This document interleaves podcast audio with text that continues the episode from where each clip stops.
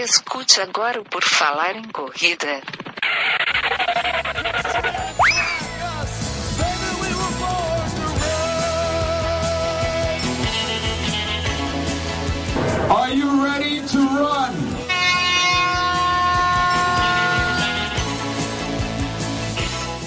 Começa agora mais um episódio do nosso podcast, o Por Falar em Correr. Você está ouvindo e eu, essa voz que está falando no seu ouvido, me chama de Augusto, você deve saber. E hoje o meu convidado, como tem acontecido desde 2016, é o Ricardo Zilsdorf, diretor da Corre Brasil, que vai nos falar aqui como é que foi o ano da Corre Brasil em 2019, como é que pode ser que ele seja em 2020. Tudo bem, Ricardo? Seja bem-vindo. Tudo, tudo bem, tudo bem aos internautas aí que estão nos acompanhando no YouTube.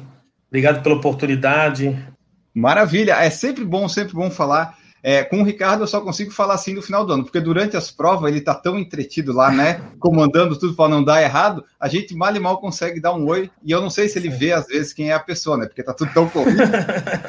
Agora, sim, aqui sim. é mais tranquilo, aqui é mais tranquilo. Sim. Bom, Ricardo, vamos começar aqui é, do começo aqui, falando um pouquinho do ano de 2019 da Corre Brasil pelo calendário aqui que eu vi de provas dos resultados, nós temos 10, 12, 14, 16, 18, 20 provas no site da Corre Brasil aqui que tem resultados. Tu, é, são, foram essas 20 que a Corre Brasil organizou, participou? Ou teve é, não, mais que não está aqui? Não, não, não. Tem provas que a gente organiza, mas não aparece, não se envolve tanto, que a gente só vai lá, monta a estrutura, a logística do evento e acabou o evento, a gente vaza. Então, são provas que a gente não se envolve em kit, produção de kit, entrega de kit. Né? Então, tem algumas provas que a gente só, só trabalha com a logística de percurso. Então, o total de prova que, que nós realizamos, então, para tu ter ideia, as provas da Corre Brasil, elas terminaram. A gente tem mais três, quatro provas até o final do ano que não são nossas. São provas de terceiros, que a gente vai lá, monta a estrutura e executa algumas o percurso, algumas não. Então, nós temos provas que não, que não são nossas, no caso, né? A gente tem mais quatro provas até o final do ano. E cabe no calendário mais quatro? Tem mais. Sim, é que semana que vem nós temos. Semana que vem nós temos duas. Dobradinha. Uma... Ah, tá. É, então temos uma no, no sábado e uma no domingo. E agora vamos falar aqui das provas então que aconteceram. Eu vou tomar por base aqui os resultados, você vai é, me tá. corrigindo, me falando sobre elas. A primeira de todas é a que abriu o calendário de 2019, foi uma novidade, que foi o desafio Beto Carreiro, que inclusive o PFC esteve lá participando. Não fizemos o desafio, mas fizemos lá o 5 e o 21.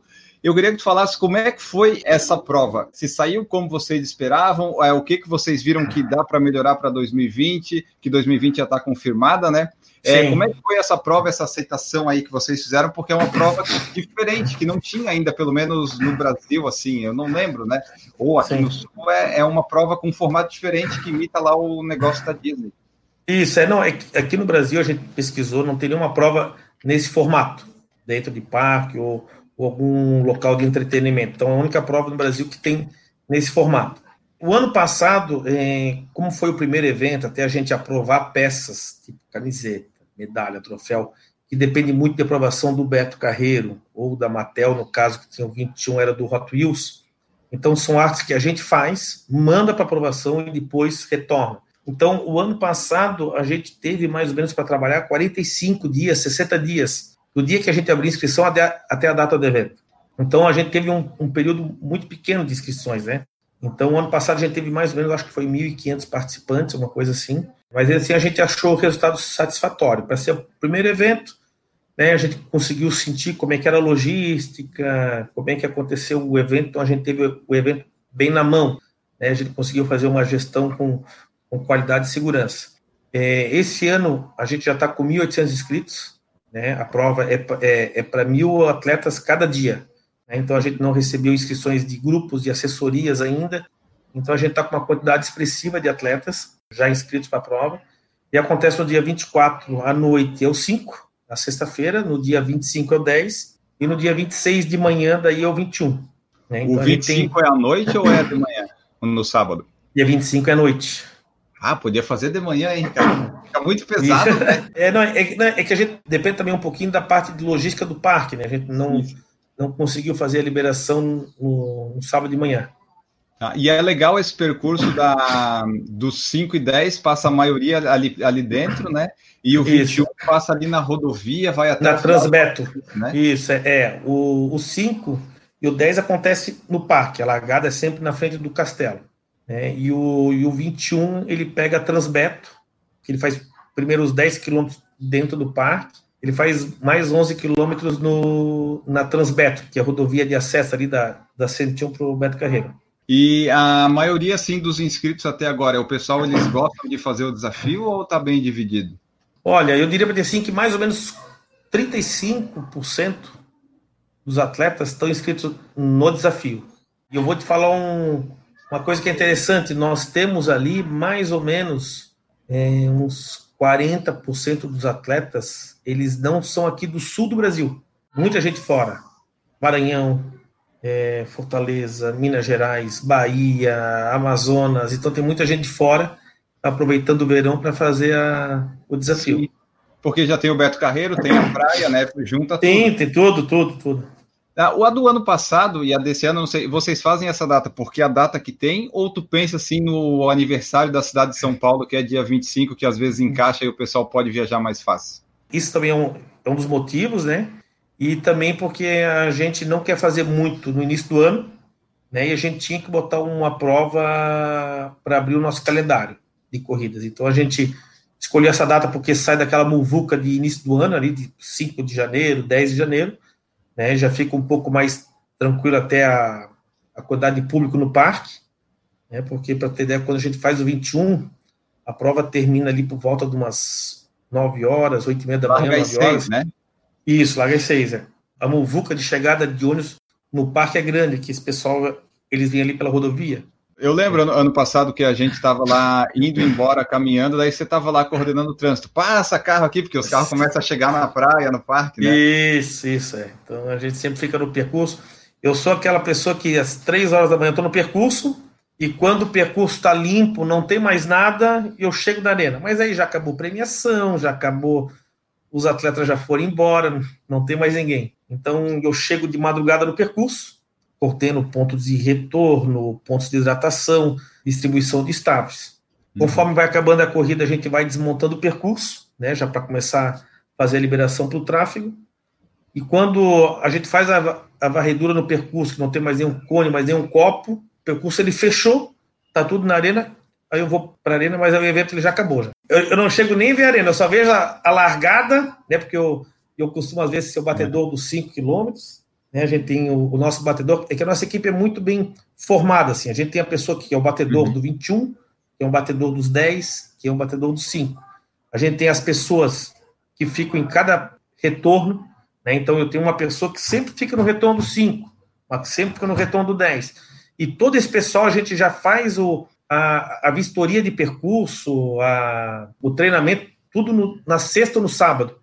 Então a gente já deixa uhum. marcado tudo assim. Mas vamos voltar para o calendário, já estou fugindo já. Não, mas tudo bem, a gente vai, vai conversando aí. Terminando aqui o Beto Carreiro, é legal porque, por exemplo, a gente foi ano passado na sexta, corria os 5 quilômetros, no sábado a gente aproveitou a praia ali até as 5, 6 horas, e daí depois foi lá para o parque, lá ver os 10, e daí no outro dia teve que acordar cedo para correr os 21. É, dá para você pegar um fim de semana bom lá, ainda se der sol, você aproveita a praia, pode ir no parque, vem ingresso é, no negócio, como é que é? Tem inscrições com ingresso e sem ingresso. Então aí tem a opção do atleta. 2019, fizemos o 21 e ficamos no parque lá até o parque fechado. Próxima corrida que nós temos aqui no calendário, e vamos falar dela, a de 2019 e 2020, que é a corrida de navegantes, que já é bem tradicional e é uma prova que sempre lota, né? O, eu não sei como é que está a inscrição, se já está aberta, se o preço está bem acessível como sempre não, foi. A, a gente é uma... não, abriu ainda, não, tá? A, a, gente deve abrir nos próximos dias.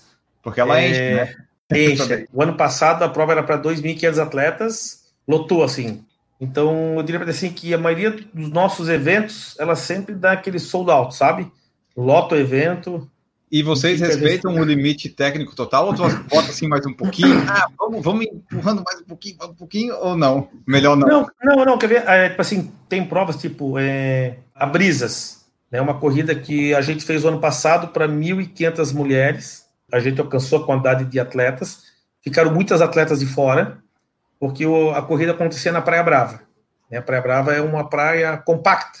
Sim. Então a gente quer aumentar a quantidade, o ano que vem, para 2.500 mulheres. E a gente vai levar essa prova para Balneário. Tem um espaço maior ali na Atlântica. Então ela, a gente vai ter que tirar por causa de logística da Praia Brava e levar ela a Balneário Camboriú. Então, Navegantes é aquela prova que sempre enche, e ela é sempre na areia, né? É um percurso, Isso. não é um percurso fácil, né? Só lembrar não, o pessoal que nunca ouviu ou que nunca fez, ela é toda na areia e dependendo do dia você pode ter vento, daí são 5 quilômetros de vento a favor e 5 É, o ano passado choveu, aliás, esse ano, né? Choveu é. bastante na prova, deu uma, nossa, muita chuva, muita chuva. E realmente, quem esteve lá viu que a prova realmente estava lotada, a chuva não foi empecilho para o pessoal participar.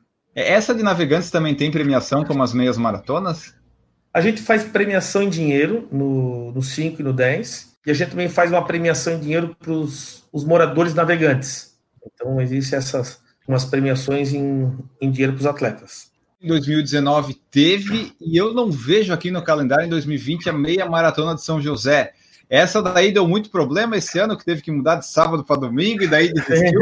Fundação de Esporte queria fazer a prova no, no sábado, Departamento de Trânsito não queria prova no sábado, queria somente no domingo. Então a gente fica em cima do muro. Vocês definem o que vocês querem e a gente faz. Então, nos passe a data que vocês querem fazer o evento e a gente realiza. Então, o trânsito pediu para a gente fazer a prova no domingo de manhã. Para nós é indiferente. Né? A realização Mas foi muito em cima, não foi? Que eles avisaram? Sim, eles avisaram para nós, faltando sete dias, dez dias para o evento. A gente não tem a confirmação dessa prova ainda. A gente está aguardando a confirmação ali da Fundação de Esportes, mas essa prova, por enquanto, não está confirmada no calendário. Que até tem uma pergunta aqui que o Emílio Passo fez: como é lidar com os órgãos públicos, conseguir as autorizações para a realização das provas? É complicado, né? Cara, eu vou dizer para ti assim que é, é, é, mais difícil a parte burocrática do evento do que a parte logística operacional do evento.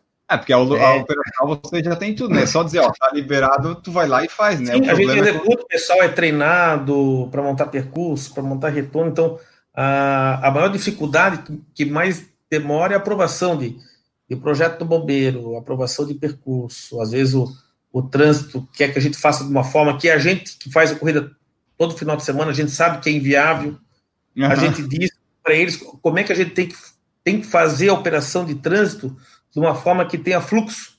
Né? Então, às vezes, é melhor tu desviar o carro um quilômetro, ele fazer uma volta, né? do que deixar o carro ele parado ali um minuto. Sim. E daí o carro ele, ele, ele segue, né? Não causa estresse. Então, às vezes, é melhor fazer um, um desvio de, de, um quilômetro do que deixar o, o motorista ali parado um, um minuto. E depois aqui nós temos, deixa eu pegar aqui, meia de Chapecó, que vai acontecer dia 5 de abril de 2020. Chapecó já, já, conseguiu estabelecer bem lá em 2019? É, Sim, não, é, mesmo, como é que é? é? é? O percurso é o mesmo, né? Tem uma topografia ali, tem uma altimetria desafiadora, né? Então, eu diria para você que, que, os 5 quilômetros e o 10 é um tobogã, né? Ele sobe, desce, sobe, desce, é uma reta de uhum. mais ou menos ali uns 5 quilômetros praticamente. Ela sobe, desce, sobe, desce, sobe, desce. É, a prova a gente limita ali em, em, em 2 mil atletas, porque a, a, largada acontece no centro da cidade e ali é limitado o espaço. Né? Então eu não, eu não consigo condicionar os atletas no funil. Então a gente tem que limitar o espaço ali da arena, né? Que a gente faz bem naquela praça Coronel Bertazzo, que é onde é que a torcida da Chapecoense faz as festas ali quando, quando ganha. não jogos. é no estádio? Não é no estádio, não. É bem no centro da cidade, na rua Getúlio Dornelles Vargas. Tá.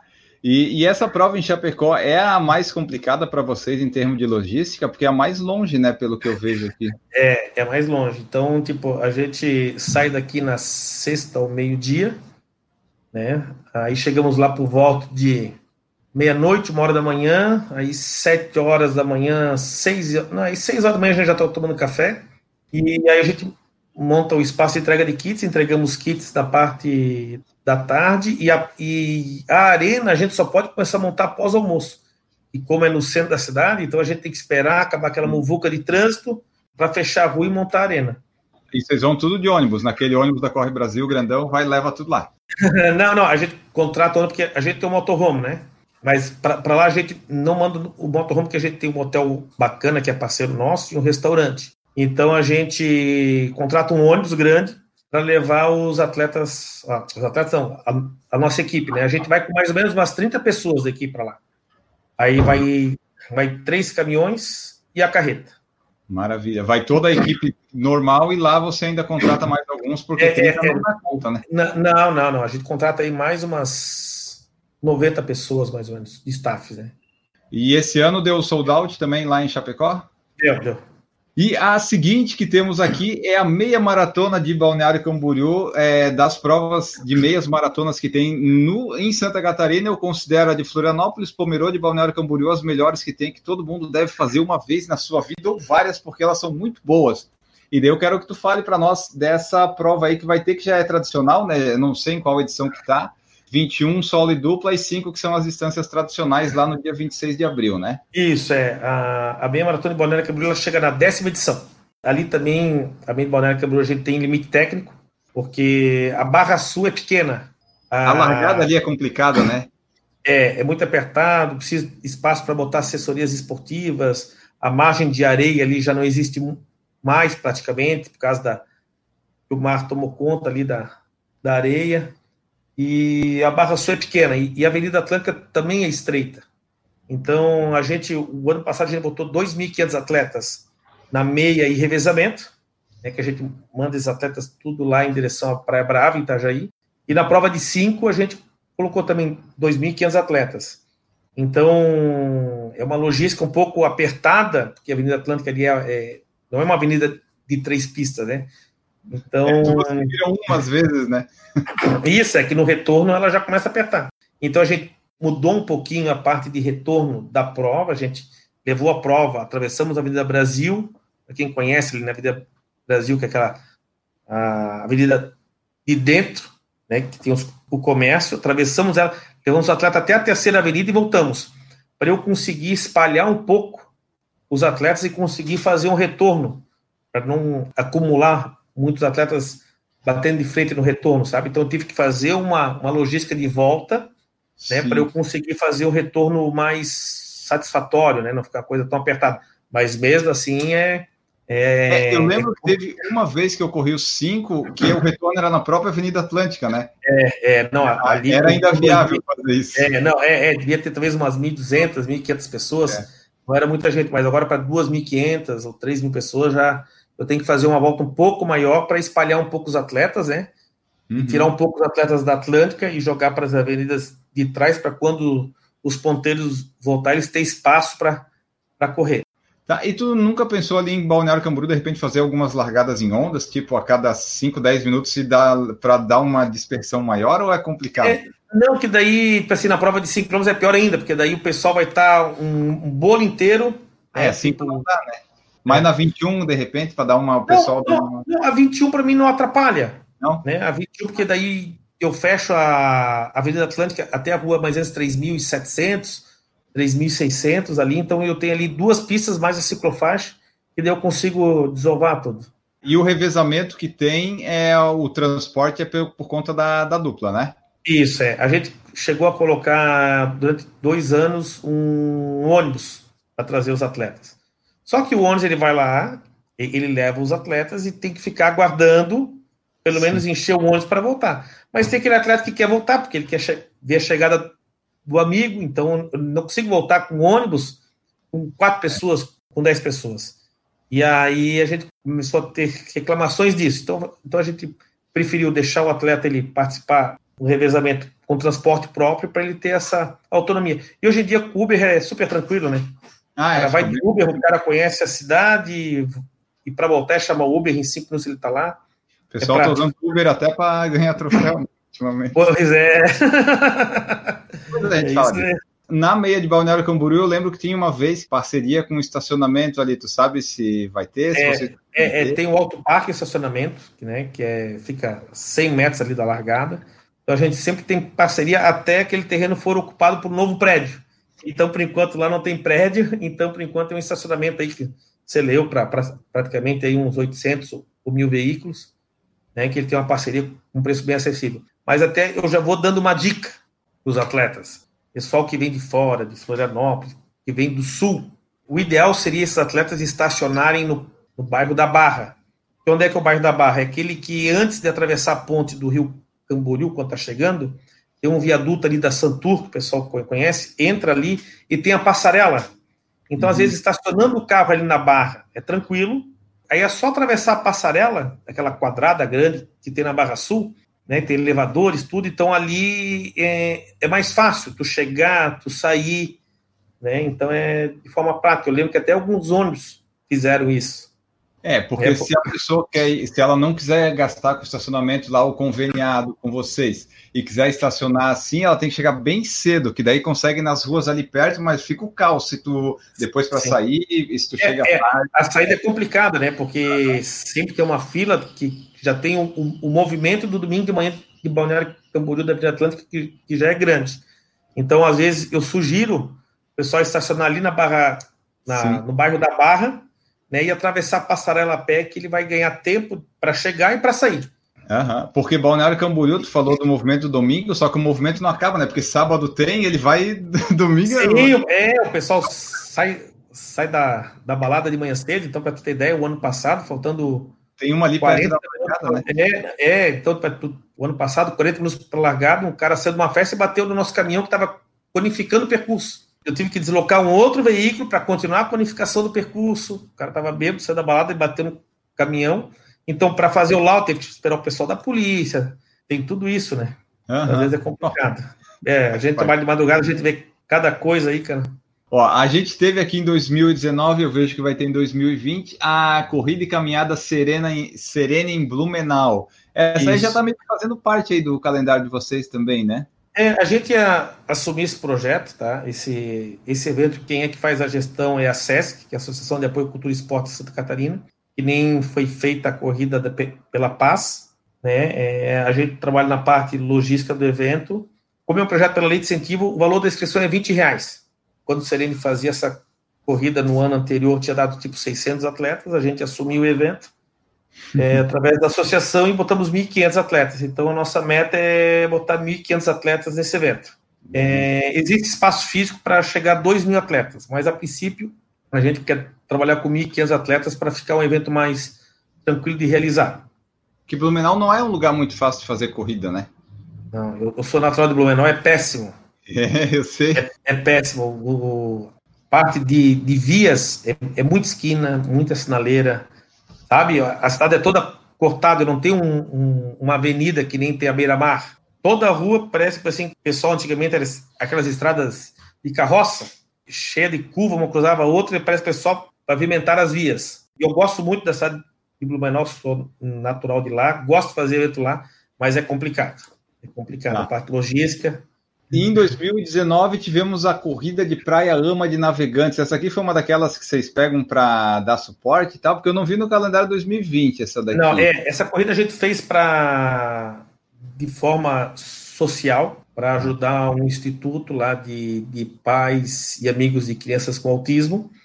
E a gente Entendi. fez a corrida com um preço bem acessível e pedimos na, na retirada do kit material escolar.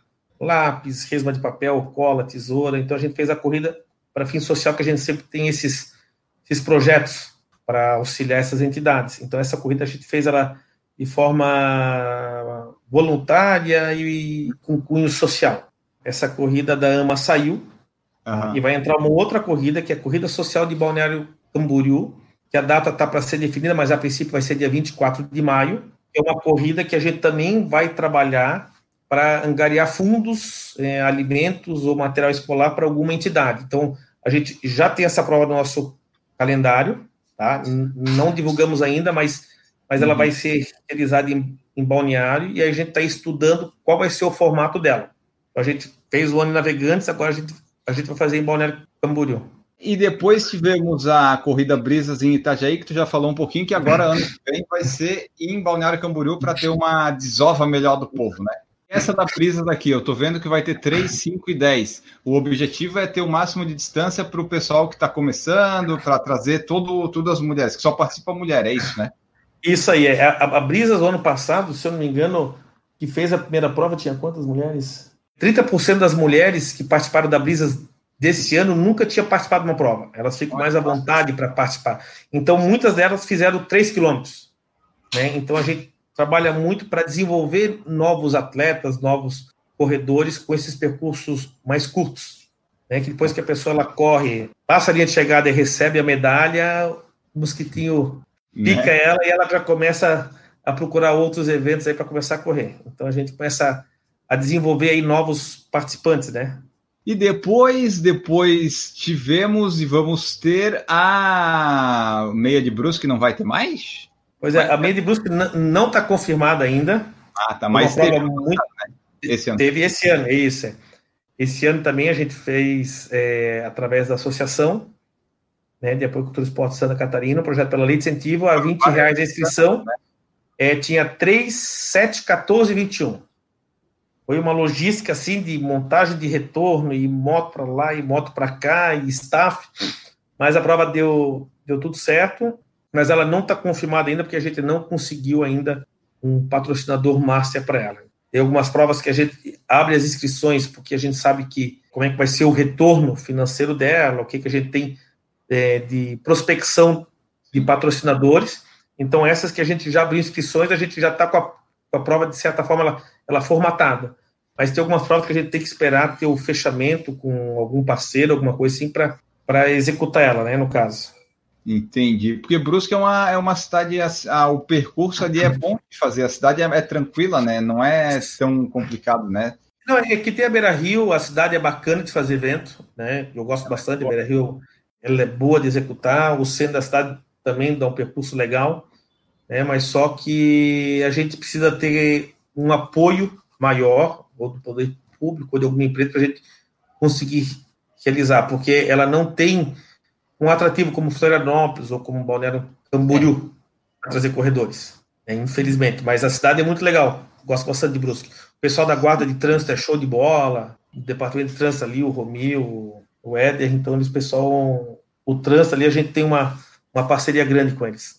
Aí eu vejo aqui nos resultados que a gente teve um, uma etapa brusca do circuito Unimed, é aquelas que vocês apoiam? Tem algumas provas da Unimed que a gente faz em algumas cidades. Essa prova é uma das que a gente fez, eu não sei se tu lembra, é, a prova de manhã cedo, ela, ela amanheceu, era zero grau, se não me engano. Ah, é? Que coisa tinha boa. Criado gelo, é, tinha criado gelo no, no carpê do palco. Então a gente foi percurso, era, sei lá, 4 horas da manhã, estava zero graus, bem gelado. Né? Não é bom não isso. Eu fiz uma maratona largando com quase negativo. Olha, que coisa mais ruim. Deu um dia bem frio. Bom, uh, depois disso vamos ter, tivemos e vamos ter meia maratona de Blumenau. O trânsito é um caos, mas vamos lá para Blumenau, é isso aí? Isso, vai ser dia 12 de julho, a meia maratona de Blumenau. Como é que foi em 2019? Foi sold out também? O pessoal vai é, bem? 10, 21, é, é isso? É, Blumenau, é, ela não tem ainda, assim, eu diria para assim, que 75% dos atletas que passaram da minha de Blumenau são de Blumenau. A gente traz bastante atletas da cidade, a gente está tentando trazer atletas de outra cidade para participar do evento. Então, a gente tinha limitado a prova para 2.500 atletas e, e deu 2.400 ou 2.500. Mas a gente consegue aumentar, ela, ela tem capacidade aí de botar, seria 4 mil atletas é que como a gente faz o evento a, no Parque Vila Germânica, onde é que a, acontece o Oktoberfest, a gente tem um espaço ali abundante. Então a gente consegue ampliar a prova. Né? Então a gente tinha preparado a prova. Eu vou dizer para ti que faltando 60 dias para o evento esse ano, a gente estava com 1.200 atletas, 1.300. De repente, puf, começou a entrar as, as assessorias esportivas, né? Ali da, da região do Blumenau e do Blumenau mesmo. Aí alcançamos o, o limite. É, porque, é, assessoria é... tem 400 atletas, 500 atletas, né? E eles assessorias uma hora. É, não, é não, até tipo assim, tem assessorias aí que realmente elas cumprem os prazos, aproveitam os, os lotes com desconto, né? Que isso ajuda eles, os atletas, né? Que pagam mais barato, mas tem algumas assessorias que a gente está ainda é, instruindo para aproveitar esses lotes mais em contas, né? E aproveitar esses benefícios. E até também a gente está falando do calendário da Corre Brasil, as provas são muito boas, organizadas e tudo mais, só que tem várias outras provas também acontecendo. Às vezes, no fim de semana da meia de Blumenau, pode ter uma prova em Florianópolis, sei lá eu, que vai atrair gente, daí tu também não consegue, né? Tem não, também não. outros, Com né? certeza. Não, não. Hoje em dia, tipo assim, se tu acompanhar o calendário, deve ter duas ou três provas no final de semana aqui em Santa Catarina, né? Às vezes é em cidades vizinhas é que realmente surgiram novos eventos, né? E a gente vai trabalhando aqui com a nossa equipe de marketing, que é muito boa. Hoje em dia, o marketing da Corre Brasil são quatro pessoas. São quatro funcionários que cuidam de assessoria de imprensa, redes sociais, peças gráficas, coordenação de marketing. Então, a gente tem um pessoal de marketing bem enganjado aí para fazer a divulgação, mostrar os, os benefícios dos nossos eventos, né, a estrutura que a gente oferece. E agora aqui eu estou vendo que 23 de agosto nós temos a meia de Joinville. Em 2019 vocês não fizeram, e daí 2020 vão fazer é isso? Bom, é, a gente vai fazer um, a meia maratona de Joinville, é através da ASESC, da associação, vai ser uma prova a 20 reais também. A prova é limitada em 2 mil participantes e a gente está trabalhando aí para arrecadar também o valor dessas inscrições em prol da construção do Hospital do Câncer de Joinville. Ah, então, o valor das inscrições a gente quer fazer a doação para o hospital. Aí Joinville é o 5, 10, 21. Eu estou olhando aqui no tradicional, né? Isso. Uh, eu estou olhando aqui nos resultados, né? Eu vi que teve a maratona do Beto Carreiro. Esse ano vocês não vão fazer ela?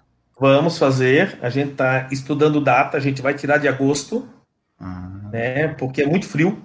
É né? Eu acho que, que desde a, que iniciou a, a maratona Beto Carreiro acontecia em agosto. Então a gente quer tirar de agosto, trazer ela para setembro. A gente está tentando ajustar uma data aqui, tá? mas a gente quer tirar porque é muito frio.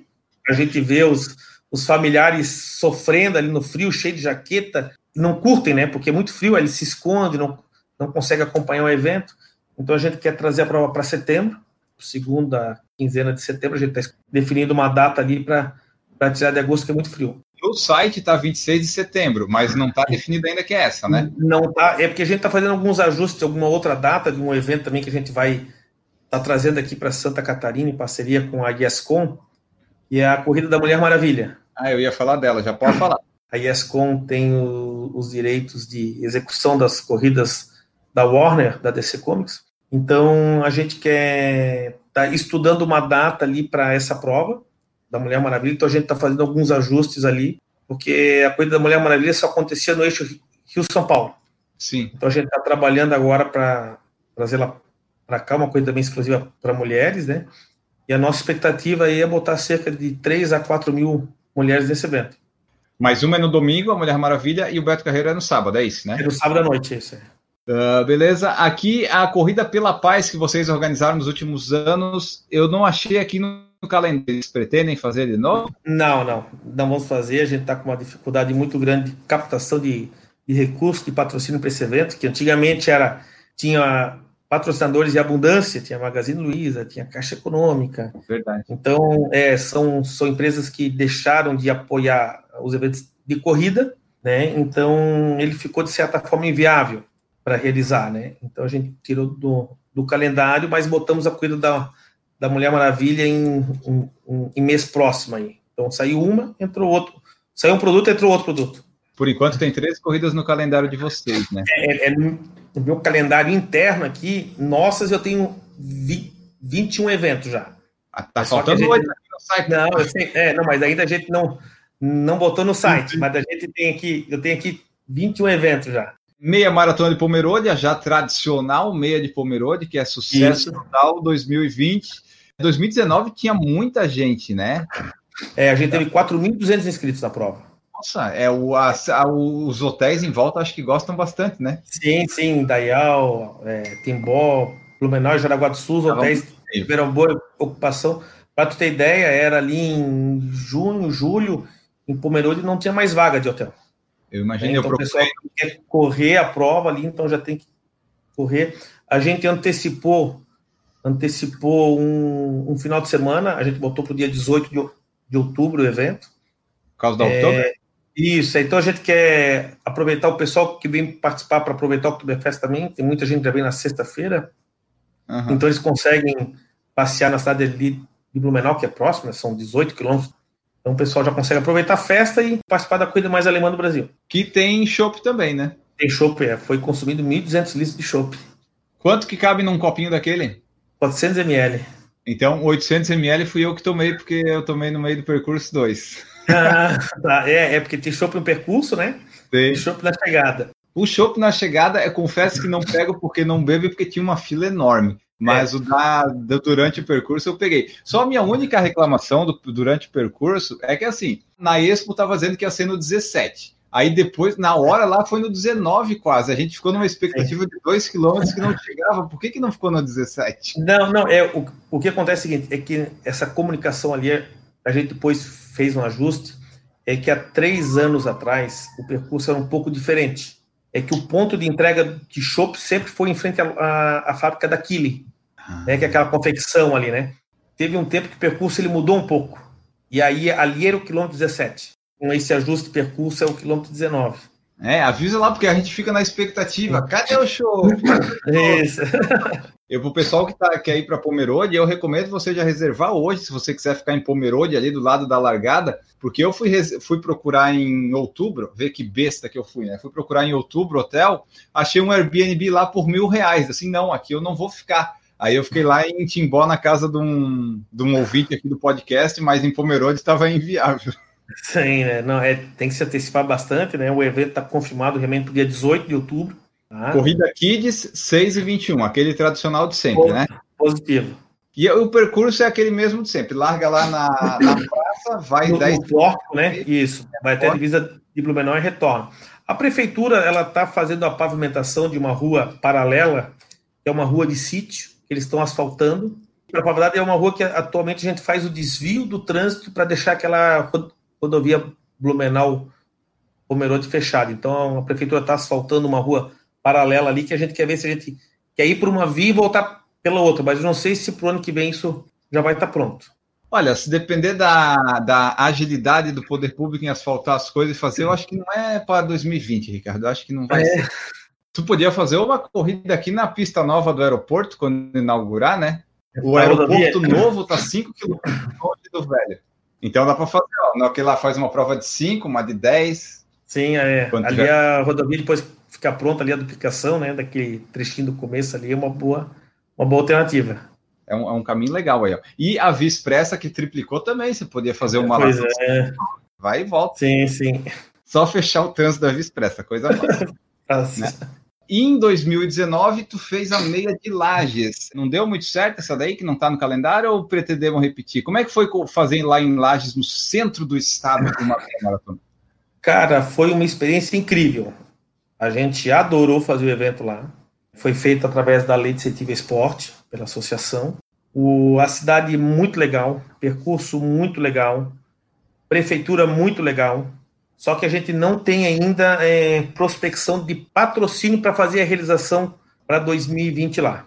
Ah. Né? Então a gente é, discutiu internamente aqui para talvez fazer de dois em dois anos a prova lá, né? Porque e fazer uma prova menor que não seja meia, daí não vale a pena? Pois é, mas assim, é que a, a estrutura nossa é única, né? Levar a estrutura, deslocamento de equipe para fazer de 21 ou uma prova de 5 e 10 é praticamente a mesma, né? Porque a gente tem que assinar o, evento com o nosso perfil, um funil de largada, com hidratação, com tendas. Então, mas a gente está estudando ainda, por enquanto não tem nada confirmado lá na cidade, mas foi uma experiência incrível. A gente adorou fazer o evento lá, o pessoal muito educado, o percurso muito legal. Então a gente foi uma experiência incrível para nós fazer o evento lá. Gostamos muito. Mas Lages tem assim uma cultura de corrida assim ou é o pessoal que vem mais de fora? Não, não, é assim, vem bastante atletas de Joaçaba, de Chapecó, de Vacaria, então teve bastante atletas, né? Mas tipo assim, ali a gente limitou a prova, né? Uhum. Até por causa que era um projeto, a gente deu um sold out lá, a gente teve que limitar a prova porque era 20 reais a inscrição um preço bem acessível. Né? 20 reais então, esgota até onde não tem corredor, né? É, então realmente foi. A prova foi muito legal, gostamos bastante. Mas por enquanto não está confirmado nada para Laje, nem pela associação e nem pela Corre Brasil. Faz na época da festa do Pinhão, Ricardo. Olha que tranquilo. É, é, mas é frio temos mais duas. A Balneário Night Run é uma prova que vocês têm feito, que é 5 e 10 ali em Balneário Camboriú, pela Areia é da Praia. praia. Fazem, né? Isso, isso. É. Então, essa prova também sempre dá sold out. Então a prova era para 2 mil atletas, alcançamos 2.060, 2.100 atletas. A prova está confirmada para 2020. É, esse ano foi um pouco tenso, que deu uma mudança de vento, de clima. Essa daí é, muda o horário da largada variando com a vontade do mar, né? Pois é, então a gente tinha uma expectativa há, há meses atrás que ia ter maré baixa, causa de lua, porque a gente acompanha a lua, né? Uhum. Então, de repente, mudou o vento, começou a ter ressacas em algumas cidades ali e teve maré cheia. Então, para tu ter ideia, faltando mais ou menos uma hora para a largada, a gente estava com 10 centímetros de água no pórtico de largada. E, de repente, vazou a água, a gente conseguiu fazer. Então, a gente fica naquela expectativa, né? Será que vai baixar? Será que não vai baixar? Então, a gente realmente para ser tranquilo, a gente atrasou a largada, a gente avisou os atletas que atrasar a largada meia hora para frente para a gente conseguir fazer a largada, porque depois o retorno passa na frente do pórtico, né? Então eu precisava ter um espaço de areia ali para os atletas passarem.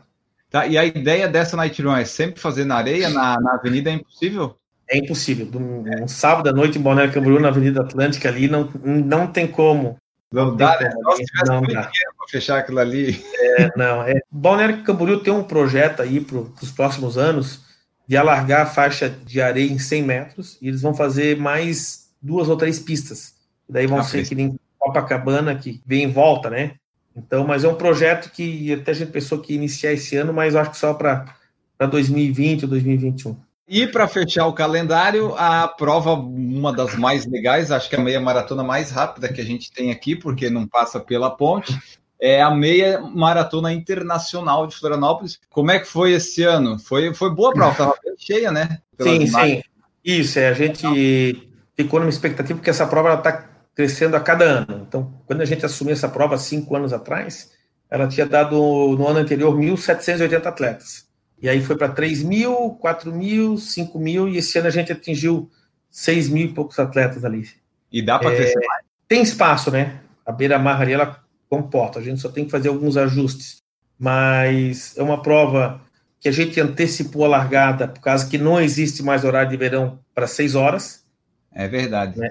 É, então foi uma estratégia boa, porque vários atletas fizeram RP. E se a gente deixasse a largada para as 7 horas, o pessoal ia fritar, né? Ia fritar ali. Então, algumas pessoas não gostaram muito, né? Mas eu diria assim que 90% em cima da pesquisa que a gente fez, né? Que a gente sempre faz uma pesquisa pós-evento, o pessoal gostou bastante. Eu, na meia de Pomerode, eu respondi a pesquisa dizendo que para Pomerode ter ficado melhor, tinha que ter largado às seis. Aí depois vocês mudaram para Florianópolis para as seis. Disse, ok. Isso. Ó, então vocês leram a minha mensagem, mas mudaram lá.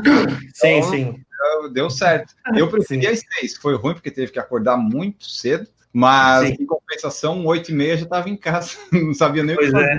Mas ali, aqui em Florianópolis, essa, ela tem margem para crescer por causa da beira-mar, mas em, em questão do público vir e estacionamento, essas coisas, fica complicado, né? Mas daí essa parte aí não é muito a tua área de se preocupar, né? Tu quer colocar o pessoal correndo ali, o pessoal onde eles vão parar e estacionar, ou se vão vir de Uber, não é problema teu, né? É, não, é, a gente tenta, assim, não consegue se preocupar com tudo no evento, né? A gente sempre tenta dar o, o, o máximo de conforto. A gente sempre su sugere os atletas virem de aplicativo, ou ficar em algum hotel próximo, vir de moto, que fica fácil. Para o restante da cidade, para tu ter ideia, era 7h20, a gente já tinha liberado todo o percurso em ah. sentido sul. Ali, o viaduto até o túnel, 7h20 estava beirado, sem nenhum cone, sem nenhum copo. Então, 7h20 deu, tinha dado 7, 8 e pouquinho, a gente já tinha liberado 8 e meia, o sentido até USC do percurso, liberado cone, liberado tudo. Então, a gente conseguiu fazer a liberação rápido, né, do percurso. E a beira-mar ela já costuma ser fechada aos domingos, né? Então tu meio que liberou o sul, tu já liberou praticamente tudo que precisa, Sim, né? sim. Sim, sim, o pessoal já está acostumado ali na cidade, né? Mas a gente, é. assim, era nove e meia, dez horas, a gente já tinha liberado a beira-mar toda. Esse ano, eu vi que os 5 e o 10 largaram para outra direção e o 21 para uma, né? Vocês não acharam que ficou ruim ali para os primeiros colocados de elite, que eles passaram no meio do pessoal de 5 quilômetros? Eu vi o pessoal passando ali por mim numa velocidade. Sim. Você não achou que ia ter, de repente, atrasado um pouquinho mais a 5 para pelo menos a elite passar ou mudar alguma coisa nesse É, não, não. É, é, o ano que vem a gente vai fazer um, uma pista, né, de mais ou menos ali um quilômetro e meio, o pessoal da elite passar. Então a gente vai. Isso, é, é, a gente vai fazer um funil ali, uma passagem, um corredor com ah, gradil é. e cone, os atletas eles passarem ali e ter um espaço, os ponteiros ali do, do 21 passar, né? Porque esse ano eu vi tava o cara de bike, de bike não, de moto passando à direita, à direita, e deu os caras passando. E tipo, o primeiro e o segundo, ok, só que daí o terceiro, quarto e quinto, ele já fica no meio da muvuca de novo, né? Atrapalha. Sim, sim, é, é, esse ajuste a gente vai, vai ter que fazer pro ano que vem. Fora isso, a, foi a única coisa que eu vi assim que dava para ter a Dourada, né? É, com certeza. Até os 5 quilômetros ali estava com a distância ali, deu 4,98 no meu GPS. Da outra vez que eu tinha corrido, tinha dado 4,700, né? Então já vou, opa, tá, tá dando certinho aí. Porque é legal priorizar também os 5 e 10, né? As distâncias menores, fazer a distância certinho. Tem organizador e, que. Isso, é, não, é, e o percurso até o resultado dessas provas de 5 e 10, eles foram homologados, e a gente fez a medição oficial deles, né? Esse percurso. E daí, nessa meia de Florianópolis, aconteceu um caso muito sui generis, né? Que deve, acontece bastante, mas é que teve bastante repercussão. É, como é que vocês lidam com esse pessoal aí que, que corta caminho e tudo mais? É, que tipo assim, vocês têm que se preocupar com estrutura, não dá para ficar controlando o atleta lá se a pessoa vai, vai ter um caráter bom de cortar caminho ou não, né? Vocês acabam descobrindo essas coisas mais por denúncia, é isso, né? Ou tem alguém que fica de olho? Não, não, é. Isso aí realmente foi uma denúncia do atleta. É, se não me engano, foi o Leandro Eisen. Ele acompanhou e, tipo assim, a gente não. Eu falei para ti, quando eu chego no, no evento, né, já acabou a premiação, já foi todos os atletas embora. E realmente houve essa a denúncia, é, a gente começou a fazer pesquisas, recebemos um, alguns prints, né, fizemos alguns, algumas indagações para o atleta, ele tinha, ele tinha negado, depois ele voltou atrás, a gente trabalhou um pouquinho também com, com a parte de, de, de câmeras para acompanhar, a gente não, não conseguiu verificar nada, mas... Percurso? Não, não, é de, de vigilância da cidade. Ah, que legal. É, então a gente fez, fez uma varredura completa para a gente ter bases para conseguir fazer a desclassificação. A gente passou todas essas informações para a federação, uhum. né, eles anal, analisaram e como eles faziam a arbitragem do evento, eles nos recomendaram fazer a desclassificação do atleta em virtude das provas evidentes que tinham, né? E aí, em cima desse relatório uhum. da arbitragem do evento, a gente fez a desclassificação dele. Retiramos o troféu, né? Fomos buscar o troféu na, na casa do atleta. Tem todo esse transtorno. A gente entrou em contato com o atleta, pedimos o, tro, o troféu de volta. Eles... Ou ele mandou alguém devolver? Não, teve alguém que, que devolveu o troféu para nós. Mas é um transtorno que dá para o organizador imenso, né? Sim, porque então... acaba que se, se ninguém negocia e tal, se fica só nisso aí, acaba passando, ah, o organizador deixa o pessoal cortar caminho e tal, mas tipo, tu bota os pontos de controle, né? Só que tu não tem como adivinhar que o cara vai pegar uma moto, um Uber e fazer um quilômetro em 58 segundos. Sim, sim. Não, é, e tinha três pontos de controle, né? Pois é. O cara já sabia mais do que nós de onde é que estava o ponto de controle. É, eu, então, eu, acho, eu acho que ele foi de moto. Meu palpite é que ele foi de moto. É, então, realmente foi é, repercutiu né, na imprensa, tudo isso, entre as redes sociais aí, mas é. isso aí que fica de aprendizado, porque não é a primeira vez que a gente recebe denúncia Sim. de eventos, então, para os atletas ficarem ligados que não é só o organizador que está acompanhando, os próprios atletas já estão repudiando isso, né? Como tem casos que tanto os atletas estão começando a repudiar os atletas corretos, como os organizadores que são os pipocas. Uhum. também deixa de ser uma fraude, né? Porque ele pega a tua vez para ir no banheiro do evento, a gente uhum. dimensiona a quantidade de banheiro, quantidade de ponto de água, né? Tamanho do funil, hidratação, a gente menciona tudo isso e aí ele, ele, ele pode ter certeza que sempre na frente daquele atleta que pagou, tem uma pessoa que não pagou e está atrapalhando a vida dele. Serve de orientação para esses atletas que, que estão inscritos que são corretos, orientar esses pipocas, que, que às vezes tem algum amigo que ele conhece que participa, ele atrapalha a vida dos atletas que pagaram. Ele, ele, vai na frente dele no funil, ele vai na frente dele na fila do banheiro, ele vai na frente dele na, na hidratação, ele atrapalha. Uhum. Ele atrapalha. Então é, é, é, que nem eu ir na tua casa ou numa festa, pegar tuas coisas, sair e não pagar nada. É, de é, certa é, forma, é um roubo. E, e, tu dimensiona os eventos já calculando que pode ter pipoca, ou agora tu dimensiona só para os inscritos e, e, é isso? Ou tu bota uma Não. porcentagem lá em cima, uns 10% a mais por causa do pipoca, que tu sabe que vai ter, embora a gente fale para não ter? Isso, é. então, tipo assim, quem é que tá pagando essa conta é o atleta inscrito, pago. É, pois é. corretamente. é. é então, é, atletas inscritos, fiquem de olho em pipoca, reclamem com ele, chame a atenção dele, porque alguém está pagando a conta né, um fraudador também, de certa forma. Então, a gente menciona para não faltar água. Então, tipo, na meia maratona de, de Florianópolis, a expectativa é que ia ser um dia bem quente. Então, a gente queria que o pessoal fizesse RP. Teve muitas pessoas fazendo um excelente tempo. Então, a gente botou ponto de água a cada um quilômetro gelada. Né, hum. Para o pessoal que fez 21. Só a partir dali do, do quilômetro 5, no 21, que a gente colocou a cada um quilômetro 700, mais ou menos. Depois, hum. ali a largada ali, quando o pessoal fez a volta ali na beira-mar em seguida, era cada um quilômetro, quilômetro 100, 900 metros. A água não faltou. Às vezes o cara nem tomava água, ele só se refrescava. Né? Mas isso para nós é bom porque o, o, atleta não passa mal. Eu não Sim. preciso mandar uma ambulância buscar ele. Eu estou dando água. Né? Então, para mim, a logística do evento, em questão de, de atendimento ao atleta, é melhor. Eu dou mais água para ele, hidrato mais, ele não passa mal, eu não preciso deslocar uma ambulância ou ou chamar ah. um atendimento médico para atender ele. É, nessa água eu acho legal que tem a, em alguns ali logo depois fica umas caixinhas para jogar, né? Para jogar fora o copinha ajuda bastante. É, para o pessoal que está ouvindo, que não sabe, é que na meia de Florianópolis teve um corredor que foi primeiro lugar na categoria dele, só que, tipo, ele meio que trapaceou, que ele cortou caminho, sei lá o que ele fez, ele passou nos pontos de corte lá de controle, ele, só é, ele pegou um veículo, uma moto, a gente é. não sabe, mas ele, ele passou pelos dois pontos de controle, só que no Strava dele aparecia ele passando. Pra, ele fez 21,900. É, ele fez a mais ainda, bem mais. É, é ele fez 21,900, mas no, no Strava dele estava aparecendo que ele tinha feito o, o trânsito pelo centro da cidade, cortou e, e saiu do veículo lá perto do, do tapete de controle a dica que a gente dá, assim, pessoal, não trapaceie, mas se for trapacear, não usa o Strava, não, não compartilha, né? Porque Teve quilômetro que ele fez em 59 segundos. É 60 km por hora isso, não dá. Mas daí, assim, pessoal, é, fica aí, né? Não, não, não trapaceie e, assim, a organização, eventualmente, ela não vai conseguir dar conta. Mas tem muito atleta, muito corredor que está de olho e às vezes, a, eu não sei se a Corre Brasil toma alguma providência de repente banir o CPF ou se a vergonha do atleta já é o suficiente. É, a gente não, não consegue bloquear o CPF dele, mas se, se caso ele fosse um atleta ele federado, ah, né, tá. a federação poderia punir ele mais severamente.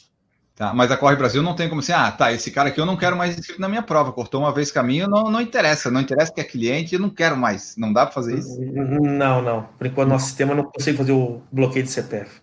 O João perguntou aqui, ó, como é que é a reação do público não corredor em Floripa? Também tem reclamação pela interdição do trânsito? Curitiba tem a pior fama nesse sentido. Uma, muita reclamação ou qual cidade tem mais? Como é que tem sido essa reação? Que tu não, a gente não está tendo reclamação de trânsito, de trânsito fechado. Existe algumas buzininhas ali pontuais, tem, tem alguns pontos que não nós não conseguimos é, evitar, mas no geral assim a gente não tem, porque a gente conforme vai acabando o evento a gente já começa a fazer a liberação do trânsito, né? Então a gente não espera acabar o evento para começar a desmontar né, até para não deixar o material na pista, essas coisas assim. Conforme vai acabando o evento, a gente já vai desmontando. Então, a gente está conseguindo é, fazer a liberação de tráfego de forma rápida. E a gente também orienta muito também o, o pessoal da guarda qual a melhor forma de desviar o trânsito. Que nem eu falei para ti, às vezes é melhor o, o, o, motorista ele fazer uma volta de um quilômetro do que ele, ele ficar parado ali um minuto ou dois minutos, né? Que daí ele não fica parado ali agoniado para seguir o caminho dele. Vocês trabalham assim com os staffs para recolher tudo, para tentar tirar os copinhos, essas coisas, logo depois que pagam? Isso, é, é, em cada ponto de hidratação, sempre tem um, alguém da nossa equipe fixo, né? Até a gente tem uma equipe de mais ou menos umas 30 pessoas, então cada ponto vital do evento a gente tem alguém da nossa equipe. Ou alguma esquina um pouco mais complicada, ou ponto de água, ou ponto de retorno, são pessoas que estão trabalhando conosco, sei lá, dois, três, cinco, sete anos. Né? Que daí esse pessoal é o líder desses pontos de água, e muitas vezes a corrida vai e volta. Passados os atletas, já desloca uma equipe para começar a limpar a pista de ida, né, já para começar a agilizar isso aí. Então a gente sempre tem um, um pessoal nesses pontos vitais do evento, é, equipe nossa, fazendo a coordenação. Eu não sei se tu pode falar isso, mas por exemplo assim, uma prova como a meia de Florianópolis, qual que é o custo dela para Corre Brasil assim? Quanto que custa fazer uma prova? Uma prova boa que nem essa meia de Florianópolis que tu fez? Tipo uns 200 mil, 100 mil? Não, 50? mais, mais, não. É, é, mais do que 200 mil, mais, com certeza. Para fazer uma prova daquela da meia de Florianópolis vai mais de 200. Então você pensa só na estrutura toda, tem que montar. Então você não corra de pipoca, faz só. Mas só quer ver, assim, ó, o pagamento da nossa equipe, os fixos que sempre estão conosco, mais staffs, mais a, a logística de pessoas ali passou de 22 mil reais. Só de pagamento de pessoas, staffs. É, pessoal, é, é custa o negócio, um negócio é, bom aí. Para tu ter ideia aqui, é, é que a Corre Brasil consegue captar bastante patrocinadores. Então Sim. a gente consegue baixar custos, mas, mas para tu ter ideia de fazer um cálculo aqui, ó. Calculadora trabalhando aí, ó. É, é, quer ver, ó? Então, para tu ter ideia, se fosse para pagar o que, que a gente utilizou de água no evento, da meia maratona, né, porque a gente levou uma quantidade expressiva de água, né? A gente levou para o evento 29 mil reais em copinho de água, só de água. É, então... então, realmente, é, deu 5 toneladas e meia de gelo. Então, são números, tipo assim, deu uma tonelada e 300 de fruta. Ah, então, é, são tudo números grandes, assim. Vocês já pensaram em fazer uma corrida no final do ano, no último dia do ano, ou no último dia do ano vocês querem descansar e não querem me incomodar com isso? A São Silvestre em São Paulo, quando acontece no final do ano, não tem tanta gente em São Paulo. Eles vão tudo para Florianópolis no, final do ano. Então, em Florianópolis, Balneário Camboriú, para fazer uma corrida, uma via pública é inviável. É. Né? Tu não consegues uma, uma liberação para fazer uma prova no dia 31, o dia 1 Então, realmente é complicado. Tipo assim, Balneário Camboriú mesmo dá. Florianópolis, eu não sei, mas acho que também é um pouco complicado ali fazer na beira-mar, que tem muita gente. Né? Então, para ter ideia, dá, dá 8 horas da manhã, 8 e meia já tem o pessoal indo para as praias lá para o norte, né? Já começa a ter um tráfego grande. A maratona do Beto Carreiro que vocês pretendem fazer, vai ter a opção da pessoa fazer sozinho 42 ou não? Não, a gente não pensou. A gente colocou a prova dos 6 quilômetros, né? Esse ano já.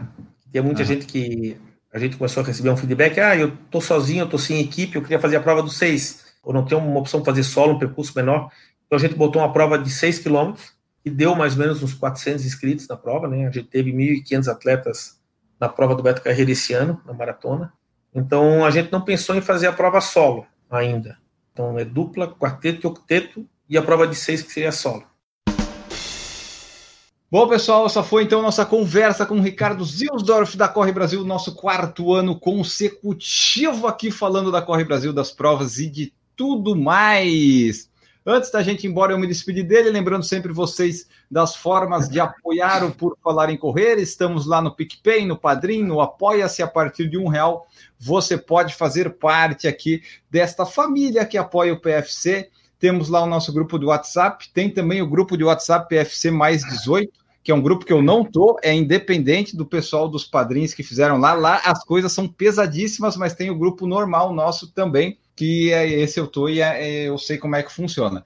Feito isso, se você quiser, a partir de um real, você apoia a gente lá, tá bom? E agora vamos embora, vou me despedir do Ricardo Zilsdorf, da Corre Brasil. Muito obrigado, Ricardo. Deixa aí tua mensagem final, o que mais que tu quiser falar aí da Corre Brasil, os meios de contato, e muito obrigado novamente. Quero te agradecer, Enio, né? Mais um ano que a gente está tá encerrando o calendário. Estou muito feliz. Esse ano a gente conseguiu cumprir as nossas metas com eventos com excelência, né, com uma satisfação aí muito grande dos atletas em participar dos nossos eventos. Eu posso dizer que eu, eu, Ricardo, em si, eu me dedico muito para que o evento fique perfeito. Eu sou o último a sair da arena no sábado e sou o primeiro a chegar. Então, por volta das três horas, três e meia da manhã, eu já estou fazendo a coordenação de montagem de, de percurso, eu treino bem o meu pessoal, explico para eles as necessidades, as minhas preocupações, para que o evento ele fique perfeito, né? A gente dá toda a estrutura de equipamento, de frota para que eles consigam fazer um bom trabalho. Dizer que a minha equipe também aqui é muito é muito boa, são todos engajados. A gente fez a nossa festa de encerramento, a gente teve 70 pessoas nessa festa, né, com as pessoas que trabalham no evento, mais os, os acompanhantes. Então, tem muitas pessoas que estão vindo para a nossa equipe já em casal. A moça trabalha na arena na entrega de kit, o rapaz nos ajuda na parte logística. Então, a gente atende muitas famílias, até na parte de, de rendimento familiar. Né? Então, a gente tem essa preocupação também. Dizer que a Corre Brasil está de portas abertas, a gente gosta de receber feedbacks, sugestões, críticas, a gente sempre quer melhorar bastante né? Eu sou um cara que sempre me cobro muito em evoluir. Fica ali o, o nosso e-mail do atendimento, que é o atendimento@correbrasil.com.br.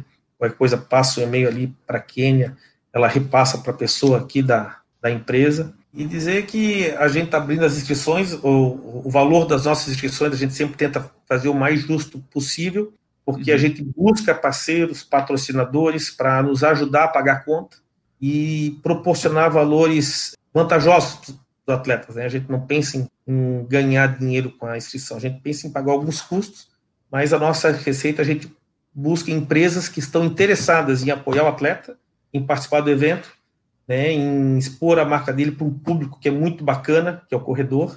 Né? Então a gente está conseguindo fazer isso aí nos últimos três, quatro anos, a gente está conseguindo fazer isso, sempre abrindo inscrições com lotes bem acessíveis.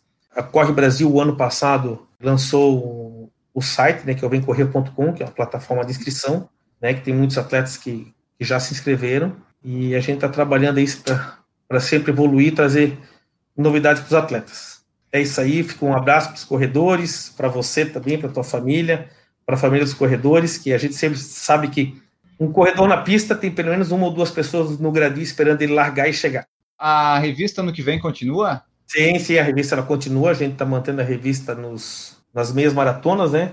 Que a gente costuma colocar nos kits, né? Então, essa revista aqui, a gente teve a ideia de começar a botar no kit em 2009. Então, desde de 2009 a gente é, faz a edição dessa revista. Ela está na edição 55. Então, e tem alguns eventos que a gente não faz a revista, mas a gente faz um guia. Onde é que a gente traz o mapa do percurso? Aqui dentro a gente trouxe informações para o atleta ter, né? Aquele atleta que costuma não, não acessar o site. Tem a programação do, do evento, o percurso esse material ou vai à revista ou vai a seguir. Então, para a gente botar. E nessa ah, meia de Florianópolis, pelo menos, Pomerode também, é, vocês fizeram uma expo, né, com palestra e tal, isso é legal também de fazer, né? Porque daí acaba ficando mais lá, participando, comprando as coisinhas. Isso é, a nossa ideia é sempre trazer mais, mais entretenimento para o pessoal ficar mais tempo ali na expo, né?